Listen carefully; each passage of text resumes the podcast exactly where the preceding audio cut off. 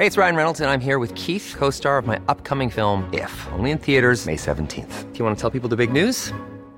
All right, I'll do it. Sign up now and you'll get unlimited for $15 a month in six months of Paramount Plus Essential Plan on us. Mintmobile.com slash switch. Upfront payment of $45 equivalent to $15 per month. Unlimited over 40 gigabytes per month. Face lower speeds. Videos at 480p. Active Mint customers by 531.24 get six months of Paramount Plus Essential Plan. Auto renews after six months. Offer ends May 31st, 2024. Separate Paramount Plus registration required. Terms and conditions apply if rated PG. Escuchas. Escuchas. Escuchas un podcast de Dixo. Escuchas Fuera de la Caja con Macario Esquetino.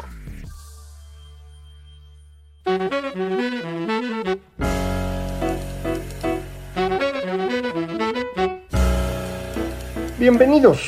Esto es Fuera de la Caja. Yo soy Macario Esquetino y le agradezco mucho que me escuche para platicar hoy acerca de lo que ocurrió durante la última semana de julio. Eh, estoy eh, grabando este comentario antes de que ocurra la consulta del domingo primero de agosto. Usted me escuchará después, eh, de manera que no voy a hablar de ese tema. Espero que usted haya disfrutado su domingo en otras cosas más útiles que hacer el caldo gordo a los procesos propagandísticos del eh, gobierno, eh, pero lo que creo que es relevante hablar esta semana es acerca de la gran cantidad de información económica que tuvimos. El INEGI publica durante esta semana la encuesta nacional de ingresos y gastos de los hogares que corresponde al tercer trimestre de 2020 y la información es eh, sumamente útil, una gran cantidad de datos acerca de cuánto reciben las personas por su trabajo, por sus empresas, sus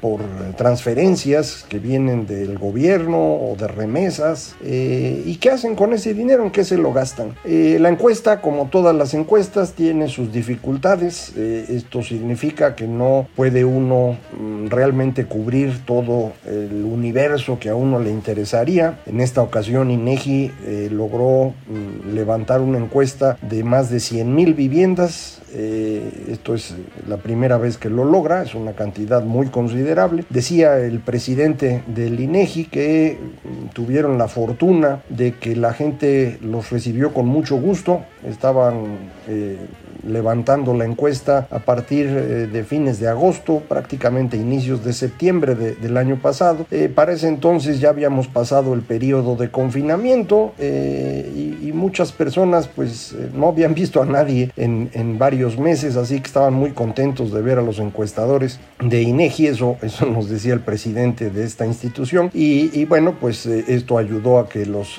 resultados sean pues bastante completos, pero insisto, como en todas las ocasiones en que se levanta una encuesta, tenemos... Eh, defectos de cobertura. Eh, se sabe que las encuestas de ingresos y gastos tienen una falla importante tanto en los más pobres como en los más ricos. Ahí es donde se nota más el problema. Eh, sin embargo, en general hay un problema de reporte de ingresos porque la gente no le gusta hablar de cuánto gana. Mm, hay que hacer un montón de cosas para tratar de, extraerles la información, pero los datos no son muy exactos. Por ejemplo, en el caso de lo que llama INEGI renta de la propiedad, que son las ganancias que se obtienen por las empresas, incluyendo, insisto, desde los changarritos hasta las grandes empresas, esta información rara vez eh, funciona bien. Eh, hay fallas que pueden ser muy, muy grandes. Eh, lo mismo ocurre con las remesas, por ejemplo, si usted compara los datos del Banco de México de cuánto dinero llega y ve lo que publica la encuesta de ingresos y gastos de los hogares, la diferencia es de 10 veces.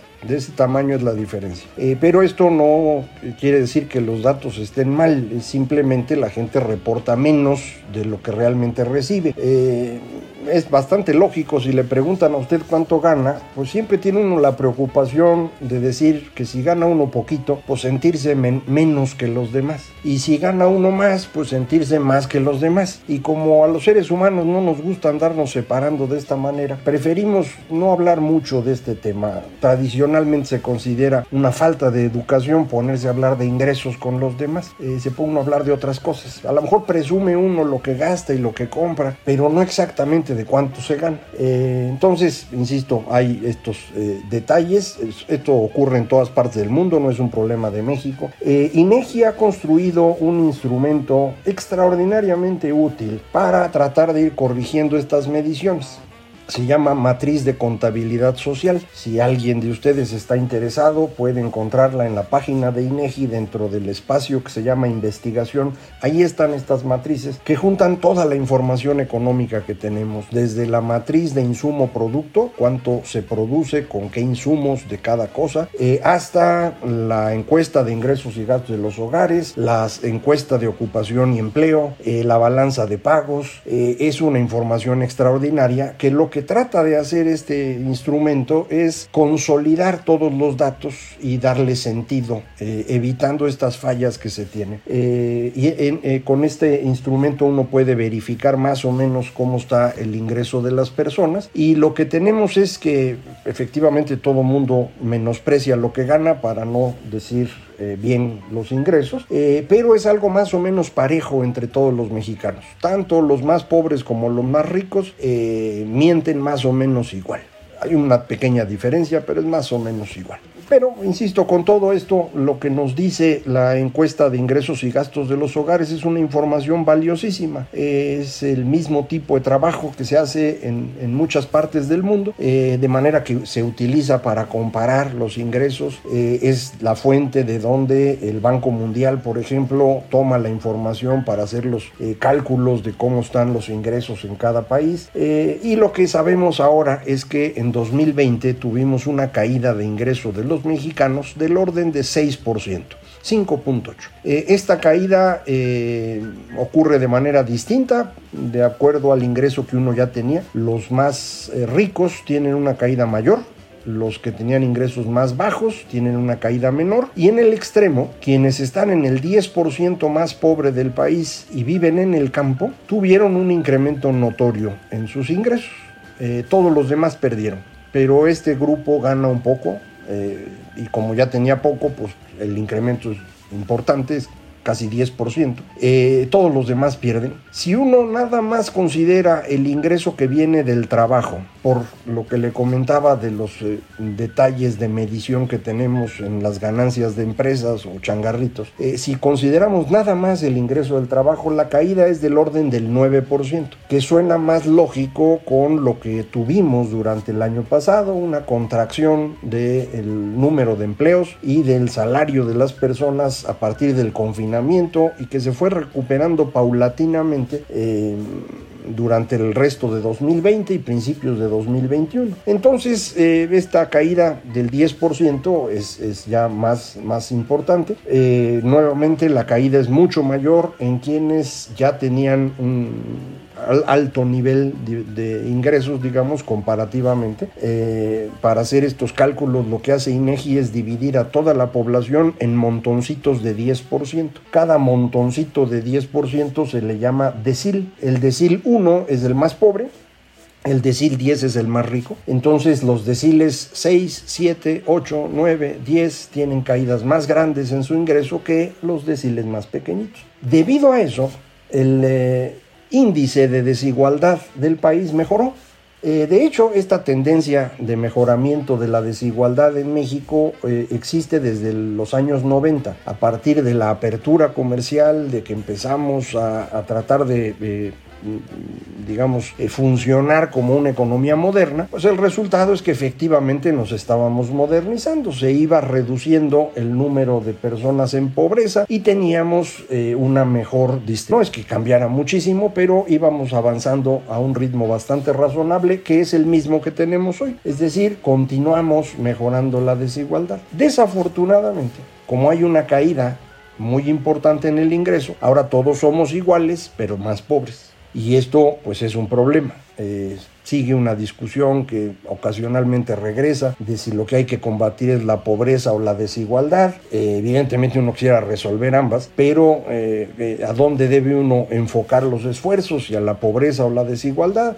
yo creo que la pobreza es el, el problema más importante. la desigualdad no es que no sea un problema, pero es secundario frente al otro, en mi opinión. Pero muchos otros piensan distinto En esta ocasión tenemos un ejemplo de cómo puedes mejorar la desigualdad y al mismo tiempo empeorar la pobreza. Y yo no creo que esta sea una brillante cosa, pero pues eso es lo que ocurrió. Perdieron más ingreso las personas con mayor nivel de estudios. Eh, el golpe es más duro para las mujeres que para los hombres. El golpe es más duro en las ciudades que en el campo. En esencia, esta es la información que tenemos. Debido a la caída en el ingreso, las personas eh, se mueven a consumir productos mm, y servicios que en economía antiguamente se llamaban bienes inferiores, es decir, eh, estas cosas que uno compra más cuando tiene uno ingresos más bajos, por ejemplo comida, y efectivamente pues la gente gasta más en comida. Debido a la pandemia la gente gastó más en salud también el año pasado, esto no es frecuente pero así ocurrió. Si uno gasta más en comida y gasta más en salud, pues tiene que gastar menos en otras cosas. ¿En qué dejamos de gastar? Los dos bienes o dos conjuntos de bienes y servicios en los cuales se gasta mucho más conforme el ingreso crece son el transporte y lo que se llama en la estadística educación y esparcimiento. Eh, y eso ocurrió. En estos dos rubros tenemos una caída importante. Adentro de educación y esparcimiento el que cae más es esparcimiento, es decir, cines, bares y cosas por el estilo, eh, teatros, etcétera. Estos caen más de 50%, pero la educación cayó 43%, y eso es un montón. El gasto en, sal, en, perdón, en educación de las familias se redujo notoriamente. Eh, la gente sacó a sus hijos de la escuela, los movió a una escuela más barata. Eh, los que ya estaban en una escuela más barata lo movieron a educación pública. Eh, y en educación pública hubo gente que se salió simplemente porque pues, no teníamos un sistema adecuado para las clases remotas y, esto pues, fue desesperando a los niños. Vamos a ver si se puede regresar a la escuela. El señor presidente insiste en que hay que regresar en agosto, pero eh, esta variante Delta nos ha dado un pico nuevo en, eh, en los contagios del coronavirus y a lo mejor no se va a poder ya veremos qué ocurre. pero en cualquier caso, es importante eh, recordar que los mexicanos dejaron de gastar en educación durante 2020 y esto va a tener un impacto eventualmente en la capacidad de competencia de nuestros niños y jóvenes conforme avance el tiempo. Ya llevamos dos años prácticamente eh, que, no ha estado funcionando bien eh, el sistema educativo por el problema del, virus y probablemente arranque mal este tercer año y además con menos gasto en los hogares. Así que el golpe pues va a durar un buen rato. No creo que de, momento haya mucho más que comentarle de la encuesta. Conforme la vayamos eh, revisando con más detalle lo platicamos. El último tema es tal vez el asunto de las transferencias. Eh, los hogares reciben, además de su ingreso laboral y el ingreso que viene de sus propiedades, de lo que tengan, rentan departamentos o pusieron un changarrito para vender o tienen una empresa de 300 trabajadores, cada quien tiene cosas distintas. Eh, además de eso, hay transferencias, es decir, dinero que viene de otras personas. Puede haber transferencias de familiares de usted, de vecinos, puede haber dinero que llega de sus familiares que viven en otro país, casi en todos los casos de Estados Unidos, eh, y hay también transferencias que vienen del gobierno. Las transferencias del gobierno han crecido notoriamente. Todos sabemos que este eh, gobierno eh, privilegia el transferir recursos a las personas en, en efectivo. Para poder hacer eso, quitaron todos los programas que teníamos. Eh, eh, el mejor programa social que había tenido México se llamaba Progresa, Oportunidades, Prospera, fueron los nombres que tuvo. Eh, fue un gran programa, se destruyó al inicio de este gobierno para tomar esos recursos y repartirlos de otra manera. ¿Cómo se están repartiendo esos recursos? Esencialmente a través de jóvenes construyendo el futuro, sembrando vida y las pensiones para adultos mayores. De hecho, estas pensiones de adultos mayores representan prácticamente el 40% de las transferencias del gobierno. Eh, en 2020 y todavía ahorita. El próximo año van a significar más porque el presidente decidió aumentar las pensiones y reducir la edad de, jubilación, digamos, la edad a la cual se puede recibir de 68 a 65 años. Eh, y entonces va a haber más dinero en, este programa, que ya de por sí, decía yo, es el 40% eh, del total que el gobierno manda a las familias. Eh, esto mm, implica un crecimiento grande contra los años anteriores. Entonces, de 2018 a 2020, crece la cantidad de dinero que envía el gobierno a las familias en un 50%. El asunto es que este tipo de programas que reparten efectivo no se enfoca a los más pobres o a quien más lo necesita. Es un dinero que va para todos.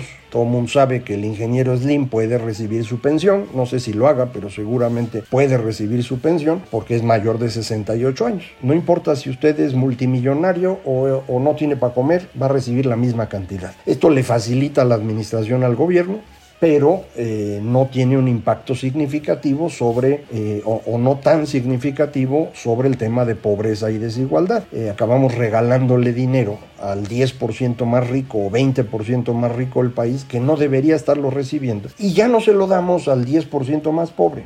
y de hecho eso nos dice la encuesta, que el 10% más pobre de los mexicanos no solo no recibió un incremento en, en sus transferencias de gobierno, sino que perdió dinero. Eh, los más pobres de México hoy son más pobres todavía que en los años anteriores en términos de transferencias de gobierno. Ellos lo han compensado trabajando más y teniendo más ingresos por trabajo, pero es importante que quede claro que este tipo de programas sociales como el que los que impulsa este gobierno no benefician a los más pobres. Tratan de tener un impacto más amplio.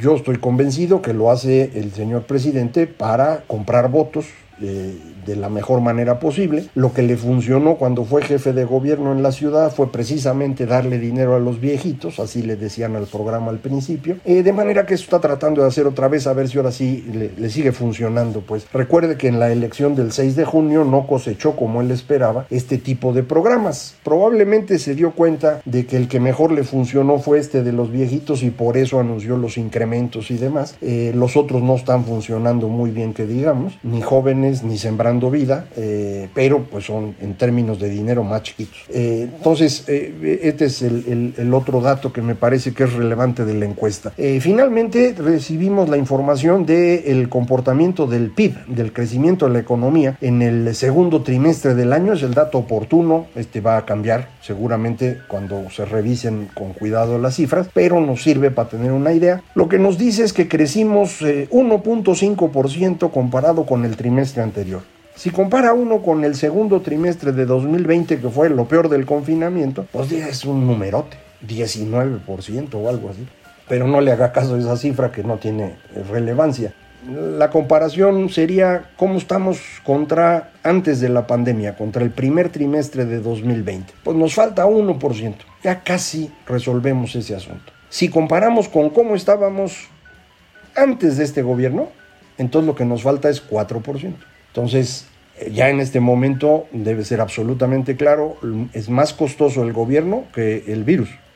El, asunto del virus sigue, nos va a seguir costando mucho trabajo, va a seguir costando vidas. Eh, la vacunación ayuda, pero no resuelve el problema por completo. Tiene usted que aprender a estar usando cubrebocas, a estar en lugares bien ventilados eh, para que no se vaya a contagiar. Eh, pero pues si se vacuna es mejor porque el contagio es, es, probable que no le cause tanto daño. No hay nada seguro, pero es probable. Entonces, eh, el costo más relevante en este momento ya son las decisiones de gobierno. Eh, si comparamos no con cómo estábamos antes de que entrara este gobierno, sino con cómo deberíamos estar hoy, con la tendencia que tuvimos durante 40 años.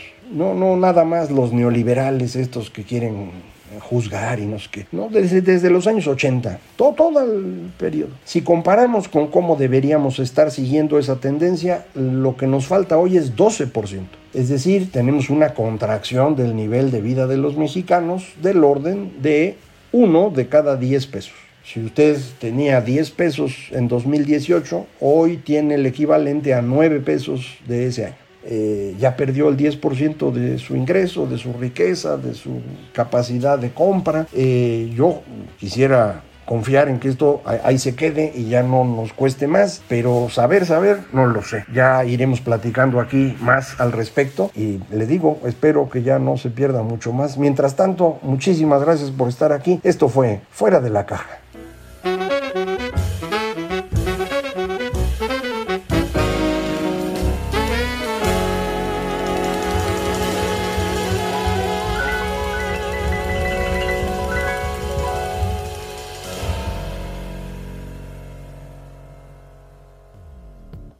Dixo presentó Fuera de la caja con Macario Esquetino.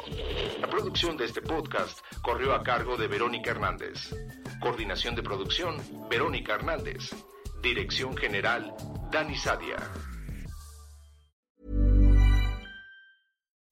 When you make decisions for your company, you look for the no-brainers. If you have a lot of mailing to do, stamps.com is the ultimate no-brainer. Use the stamps.com mobile app to mail everything you need to keep your business running with up to 89% off USPS and UPS. Make the same no-brainer decision as over 1 million other businesses with stamps.com. Use code PROGRAM for a special offer. That's stamps.com, code PROGRAM.